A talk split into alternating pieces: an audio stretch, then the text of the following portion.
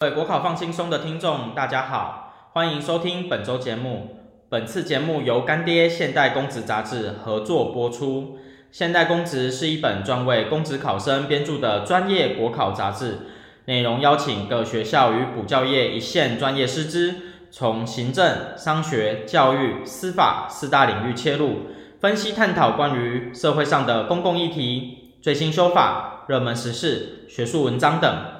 现代公职提供给有志公职的所有考生同学们更实际、更多元的参考内容与答题撰写时如醍醐灌顶般所需的素材。本期收听的听众有机会免费获得老师专为现代公职第八十一期录制的 Podcast，详细活动方式与获取办法，请参考下方资讯栏。接下来，让我们开始本周的节目吧。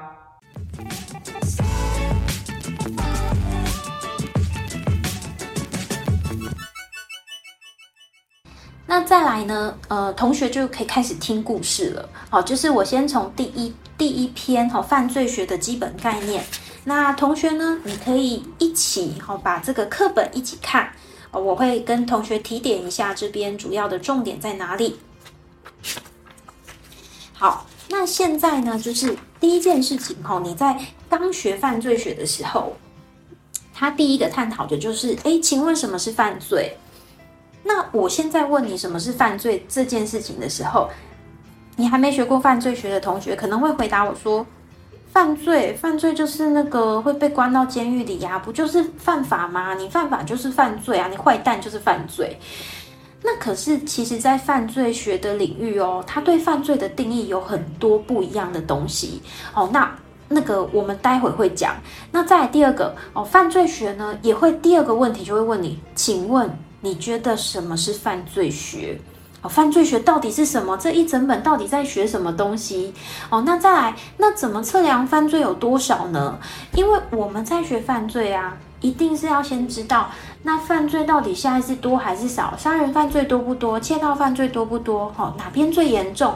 那这个就是我们在学犯罪学很重要的地方呢。那再来。呃，第一章呢也会也第一篇也会跟你讲到说，那我被警察逮捕之后一定会被关吗？哦，同学，你应该知道这个问题的答案，当然不会啊，当然不一定啊，不一定。你就看啊，一大堆人怎么样？诶，就是可能警察抓了一大堆人，有些无罪释放啊，对不对？有些怎么样？有些可能被交保哦，有些可能什么？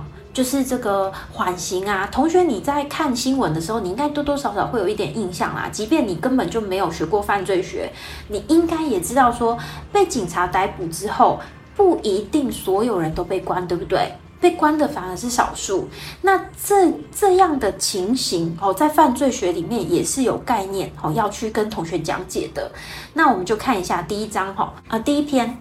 好，第一篇呢，首先我刚问你，诶，什么是犯罪？那在犯罪学里面呢，它就会探讨各种犯罪的定义，例如说从法律上的意义，犯罪的定义，然后它分成法律上的意义、社会上的意义，还有道德上的意义和犯罪学上的意义。那这些呢，都是从不同的角度去探讨犯罪啦。像是呢，简单你当故事，你当听故事哈，这个法律上的意义呢，就是我一开始问你。你当你还没有学过犯罪学，我一开始问你说，诶，什么是犯罪？你会跟我讲说，哦，犯法就是犯罪啊。哦，那其实你在这个想法，你就是用法律上的意义来回答我，犯法就是犯罪。好，这个就是法律上的意义。好，那什么叫做这个社会上的意义呢？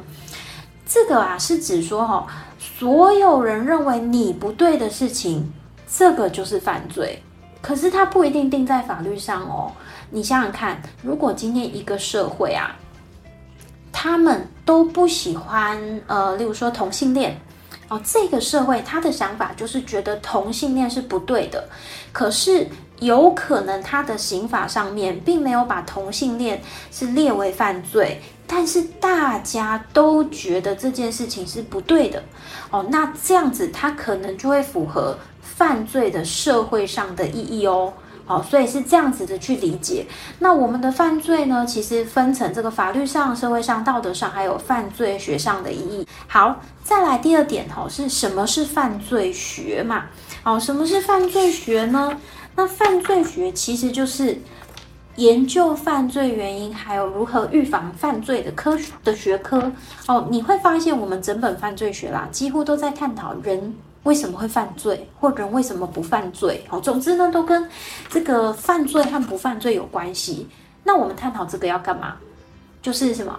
我们就是希望说，那我们借由这个啊，哈，了解犯罪原因，当然就是希望避免好，预防犯罪这个东西。所以，我们犯罪学就是这样的一个学科。好，再来，那我们怎么测量犯罪有多少呢？哦，那这里就会讲到啦，我们有三个方法哈。第一个是犯罪这个哈官方统计，第二个是制成报告，第三个是被害调查法。那这个呢？哈，犯罪统计的这个是考试的大重点，所以同学呢，你在这边要把它看仔细哦。犯罪的测量的部分，然后我在这个，因为这一个这个统计测量方法是那个很重要的考题。好，再来就是刚刚我讲到啊，被警察逮捕之后一定会被关吗？哦，那同学你应该知道，不是每一个人被警察逮捕最后都一定会进监狱，不然监狱就爆掉了，对不对？好，那所以呢，我们啊。这个人数渐渐减少，到最后只剩下一点点人真的被关进监狱的这个事情，我们称叫做刑事司法的漏斗效应。那它的定义呢，就是刑事司法的过程当中，案件由于政策，例如说侦查、起诉、判刑、入监或人为处理的影响，数量会逐渐减少。哦，所以这个现象呢，我们就叫做是刑事司法的漏斗效应。所以你就会发现呢，很多这个很多呃被警察逮捕之后，他可能会经过什么检察官的侦查，还有起诉。那有些人是不是就不起诉了？哦，你应该是在新闻里面，你大概有耳闻这些吧？哦，就算你根本就没有学过刑法，你没有学过犯罪学。你在看新闻的时候，你大概都知道，也不是每个人都会被判刑啊，有人无罪，对不对？有人怎么样？有人不起诉哦，所以真正被判到进监狱的，只有跟一开始被逮捕的人比起来，真的是非常非常少，就像一个漏斗的样子哦。所以这个呢，我们就会称为叫做刑事司法的漏斗效应。好，这边呢也是这个大重点哦，考试的大重点。就是我帮同学抓出来，好，这章的高频率命题主题，你在念的时候，请你这几个主题一定要非常的熟悉哦。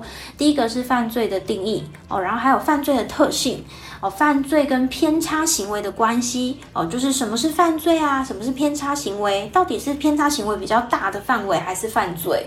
哦，然后还有我刚刚讲到的犯罪统计测量方法三种。然后还有犯罪黑数哦，这个同学呢，你再细细看一下它的定义，然后还有刑事司法的漏斗效应这几个部分。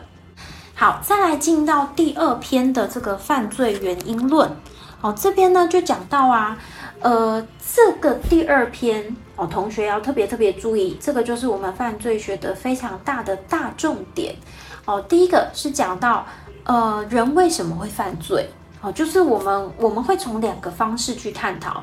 第一个方面呢，是有一些学者会说，人呐为什么会犯罪呢？是不是因为他的生理啊、心理或是什么什么出了问题而跑去犯罪？那第二个面向呢，就是有一些学者他会认为说，哦，我们人呐本来人性就是本恶，我们一出生我们就是坏蛋。好，但是呢，他应该要探讨是人为什么不犯罪？我们肯定有一些力量控制着我们，好，让我们心中的那个小恶魔不会跑出来。哦，那这个是这个两派学者的想法啦。一派学者是他会探讨说人为什么会犯罪，一派学者呢，他是会探讨说啊，人为什么不犯罪？好，会从这两个方式去探讨。好，第二篇第一章呢，这里在讲到犯罪学理论的起源。哦，我们一开始的犯罪学啊，哈，这个。最早最早哦，西方呢会认为说犯罪人哦是因为魔鬼附身。哦才会犯罪，就是他被魔鬼附身了，所以你要烧他哈。如果他今天他没有被烧死哦，表示说他没有被魔鬼附身哦这样子。好，那到最后呢，其实我们开始这个犯罪学慢慢慢慢的这个变。比较科学化一点，好，就会开始用科学化的方法来研究犯罪人，好，例如说用统计的方式啊，用做实验的方式，哦，用观察的方式来研究一个人呢，他为什么会犯罪？好，那同学呢？好，第二章是古典犯罪学派。古典犯罪学派呢是非常非常大的考点哦，所以你同学你在这一个部分你要看得很熟很熟。好，那一样哈，你像听故事一样哈，我们这古典犯罪学派呢，它是比较早的一个学派哦，算是这个最早最早的古典犯罪学派哦，最早最早的犯罪学。他呢认为犯罪原因哈是因为人有自由意志、理性选择，就是我们可以自己选择要不要去犯罪。也就是说，我们今天要犯罪，都是我们自己选的哦。我们觉得犯罪很棒，我们才跑去犯罪的哦。所以啊，他会认为说，哦，犯罪人自己选择要犯罪的。那既然这样，他就主张呢，用刑罚来威吓，就是让你不敢犯，让你怕到哦。那这个时候呢，让众人不敢犯罪，然后也让犯罪人不敢犯罪，就是有点杀鸡儆猴的感觉。那也会让那个什么，也会让你犯罪人呢？你犯过一次之后，你可能被刑罚处罚了，你被关了很久，你下一次你就不敢再犯了，因为你会想到说啊，我再犯的话，我可能会再被关。哦，所以古典犯罪学呢，它主要是认为哈，要用刑罚来威吓，用刑罚来威吓，让犯罪人不敢犯罪。那古典犯罪学第二个特征呢，是它是用哲学的方法来研究犯罪问题。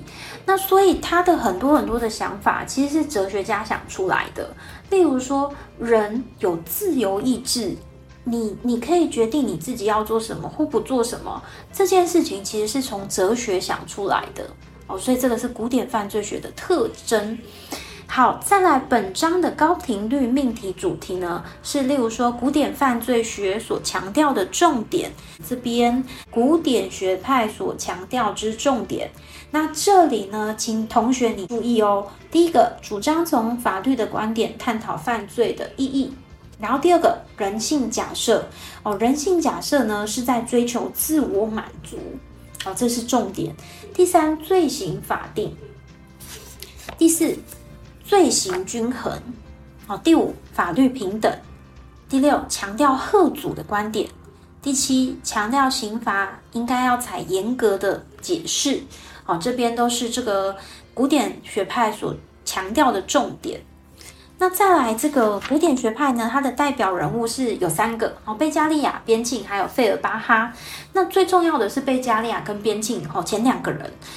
然后再来新古典犯罪学派的基本主张，那这里呢是这样，我们刚所讲到的古典犯罪学派，哦，他呢主要是觉得人有自由意志啊，理性选择。可是后来，哦，这个有新古典犯罪学派，他认为说，哎，其实啊，有些状况之下，人没有这么有自由意志，哦，所以他就有修正了一点古典学派的讲法。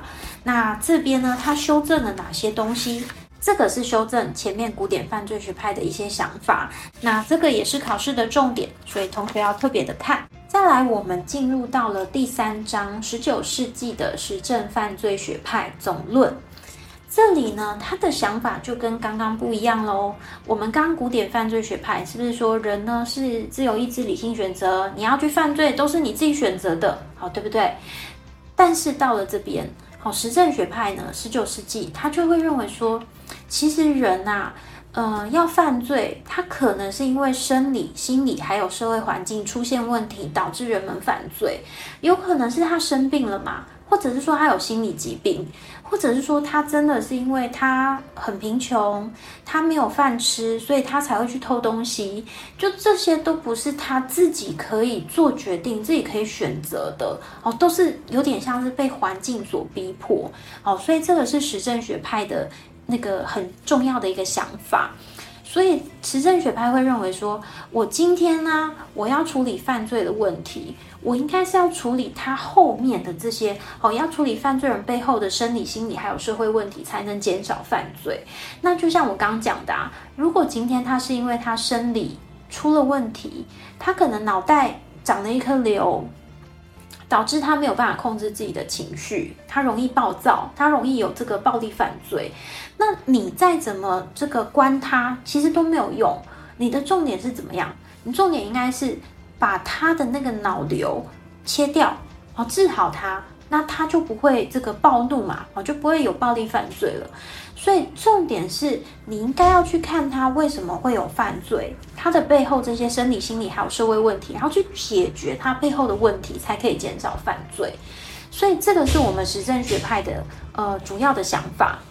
好，再来呢，实证学派、实证犯罪学开始用科学的方法来研究犯罪的问题，就是我们的实证学派呢，他会想说呢。我们今天要研究一个犯罪，你至少要有统计，你要有做实验，你要有凭有据嘛。那我们刚的古典犯罪学派，它主要只有想说，哦，用想的，哦，用哲学的思考啊，哲学是没有实验的嘛，所以它只是用想的，哦，它假设人有自由意志，哦，这些东西。所以我们到了实证学派呢，就会用科学的方法来研究犯罪了。那本章的高频率命题呢，包含这个实证学派的基本观点。那代表人物有三个哦，龙布罗梭、费利还有加洛法洛，这三个都是重要的。然后这里有一个超级无敌重要的，就是古典犯罪学派跟实证犯罪学的比较，这个非常非常的重要，超级无敌爱考哦。所以同学哦，请你要把这边念熟。好，同学再来看到第四章哦，犯罪生物学的部分。那这边呢，就是从这个犯罪人啊，认为说犯罪人生理出现问题而犯罪。例如说，有些会认为是因为这个犯罪人他进化不完全哦，还停留在之前猿人的状态。那有些学者呢，他会从体型的放体型的角度去研究犯罪人哈，为什么是不是跟平常人长得不一样啊？或者是说从基因的角度哈，去研究犯罪人跟一般人有什么不一样？那这里呢，本章的高频率命题主题哦，同学就注意，例如说从身体特征跟犯罪来研究犯罪人跟一般人有什么不同的，好像是龙布罗梭。好，那龙布罗梭这边呢，其实他这边有晚期将犯罪人分为五大类型，好，这个标题。那所以这个五大标题呢，好，五大类型的标题，同学都要记熟，哦，像是生来犯罪人、激情犯罪人、精神丧失犯罪人，还有含有犯罪因子者和偶发犯罪人。好，龙布罗说把这个犯罪人归类成这五种，好，这五大标题要注意。再来，哦，从这个体型与犯罪，在研究犯罪人的，像是雪尔顿，哦，他这个也很重要。他呢，用体型哦来研究，诶，一般的犯罪人哦，跟这个犯罪人跟一般人有什么不一样？那他发现呢，这个犯罪人他主要会是斗士型的体型。那斗士型的体型的人呢，他主要是肌肉和骨骼。健全的发展，然后四肢比较强壮，胸部饱满，手还有背腕大而有力。那他的那个这个性情呢，是属于活泼好动啊，走路谈话行行动都是很有独断性和攻击性。然后他就会发现这样的一个。类型哦，这样体型的人，他的犯罪率是比较高的。那他把这样体型的人呢，称为斗士型的体格哦。所以这边呢是这个犯罪生物学，就是从这些呃生理的角度哈去看犯罪的成因。好，再来同学看一下第五章犯罪心理学。那顾名思义呢，就是从这个心理的角度哈去看一个人是不是因为心理的疾病而产生犯罪。那他认为说呢，犯罪人是因为心理出现问题而犯罪哦，有几个角度哦，有几个学者呢，他从不同的角度去看。第一个角度呢是说，儿时的生理需求还有关爱需求没有被满足哦，例如说我们心理分析理论的弗洛伊德，他就会认为说，如果啊一个人他在小时候他的成长的状况之下。有一些没有获得满足，例如说，他明明呢在口腔期的时候，我们不是小婴儿会给他吸奶嘴吗？那如果你太早让他戒奶嘴，你不让他吸奶嘴，那他就在口腔期的时候，他就想咬东西呀、想吸东西，这样的一个需求没有被满足，那他长大呢就会形成不一样的性格，哦，就跟一般人不太一样，哦，所以呢，他可能会因为这样啊。长大之后，他就变得特别喜欢酗酒哦，或者是说他性格是比较悲观啊，或比较依赖的这种。那这个时候呢，就是从这种儿时哦，小时候他的哦六岁以前的成长过程来探讨他长大之后哦为什么会形成犯罪人哦，这个是弗洛伊德的角度。那再来第二种角度哈，是有人认为说啊，有学者认为说啊，他是因为没有好好的被社会化，所以还停留在孩童的思想，认为想要的东西就可以直接拿。哦，从这样的想法，呃，像同学啊，一般的这种小朋友，哦，你他可能呢，这个还没有被教导规矩的时候，他是不是我看到别人的糖果，我想吃我就直接抓了？哦，那这样子其实就是一个孩童的思想，他根本没有想到说，哦，我不可以拿别人的东西，我不可以怎么样，我想吃我就拿了，对不对？那慢慢慢慢，为什么小朋友他会知道说，哦，我不可以拿别人的东西？哦，那是因为什么？是因为我们。慢慢把它社会化哦，大人慢慢慢慢的社会化，告诉他说哦，如果你要拿别人的东西，你要先问别人，然后什么呃，可能例如说上厕所，我们也会说，哎，你不可以想上你就裤子脱下来就上了，对不对？我们会说你要去厕所哦，你要去马桶上面才可以上厕所。其实这些所有的东西就是社会化哦。那学者呢，他就从这个角度去看，说犯罪人。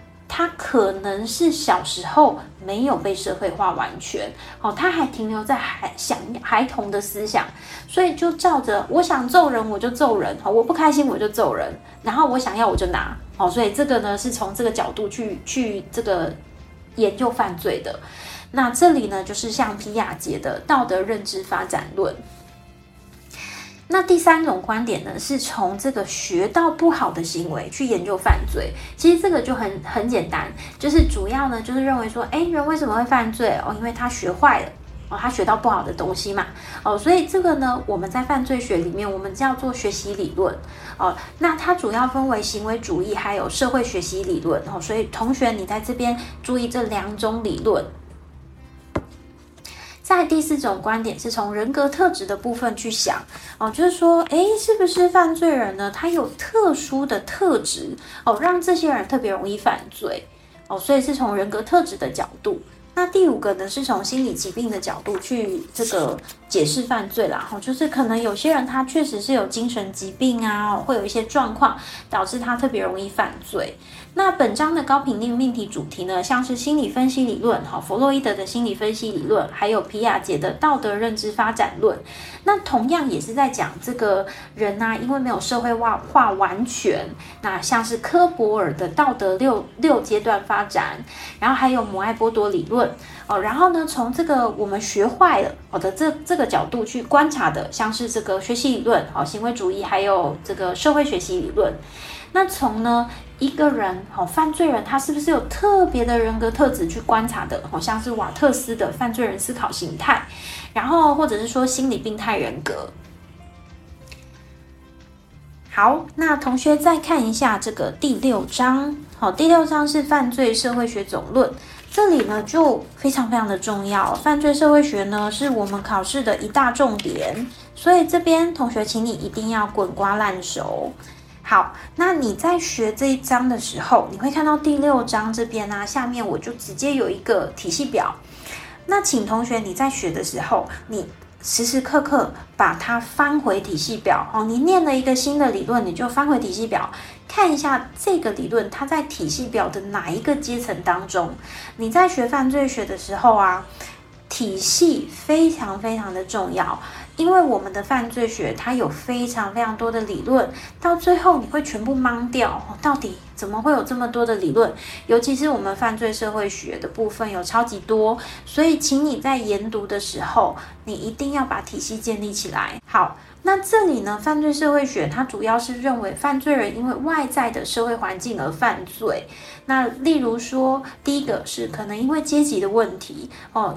像是呢，主张认为说，贫穷的人啊，他的资源就是比别人少，他只好用犯罪的方式来达到目标哦。就是你本来就比较穷啊，那别人就可以很快的哈获得他想要的哦。别人可能可以补习呀，哈，可以这个这个一下子就去上好学校，可是穷人他可能没有办法，他资源就是比别人少，所以他获得成功的方式也比较少哦，根本不可不容易成功，那只好他最后就是用犯罪的方式来。来达到他想要的。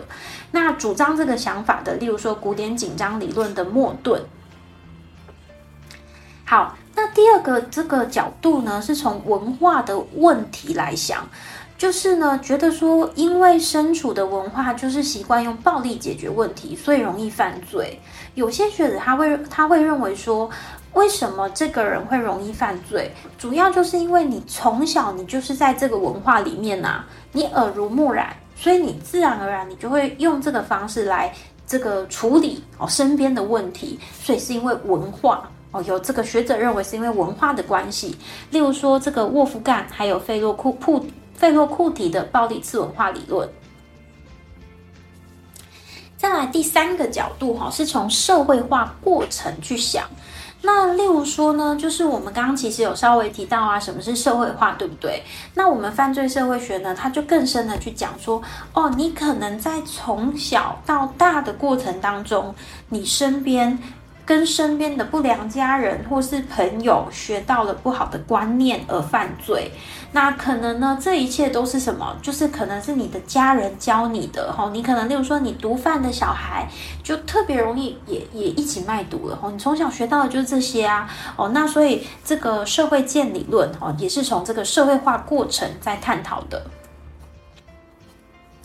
那再来第四个观点呢，就是他开始质疑法律。啊就是认为说法律是有钱人在维护他们既得利益的工具，哦，就是开始认为说，呃，法律这个东西到底是大家的想法，还是只是有钱人的想法？哦，然后这个理论啊，哦，这个学派的理论，他是认为说法律应该是有钱人要控制我们穷人的，哦，他故意哦拿这个法律呢，把这个穷人犯罪化，哦，所以像是马克思的学派理论。那本章高频率命题主题呢，是这个，例如说我这边哈，我刚刚所说的犯罪社会学体系下面有社会结构学派，还有社会过程学派，这两个学派是最最重要的。那也特别需要注意的是，我，这边列了非常非常多的，这个呢，就是同学，我刚刚所一开始其实就有跟同学讲到。哪些的标题是很重要的？那我们在学犯罪社会学的时候，你会发现每一个理论啊，它里面都有什么五种适应形态、四种紧张来源。这个，这个就是你需要去理解背诵的地方，因为这个如果出在申论题的时候，会希望你把标题都写得非常的正确哦，甚至是一字不漏的标题。莫顿的古典紧张理论的部分，这个莫顿的古典紧张理论呢，它其实就分成我们有五种的适应模式嘛。好，这边它就会有讲到说，哎，其实这个手段呢跟目标的组合类型，然后他说莫顿呢以下列五种类型来说明个人适应模式，第一个是手法型，第二个是标心型。第三个是仪式型，第四个是退缩型，第五个是叛逆型。那这些什么什么型，好，就是这个理论的重点。所以同学你在写申论题的时候，这五种适应模式的标题你一定要写出来，然后你还要知道里面的意思是什么哦。这个申论题绝对要写哈。如果你在写这个古典紧张理论，你没有写到这五种适应模式的时候，那你分数可能会不太好哦。所以我下面列的这些啊，一般化紧张理论的四种紧张来源，好，下阶层文化冲突理论的六个焦点关心，这些都是这个理论，好，这上面的理论你一定要背的，好，甚至呢，你的标题希望你是一字不漏的背，一模一样的背哦。所以犯罪学其实啦。你除了理解之外，你还是要背一些东西哦，你还是要记啦，确实就是这样子。好，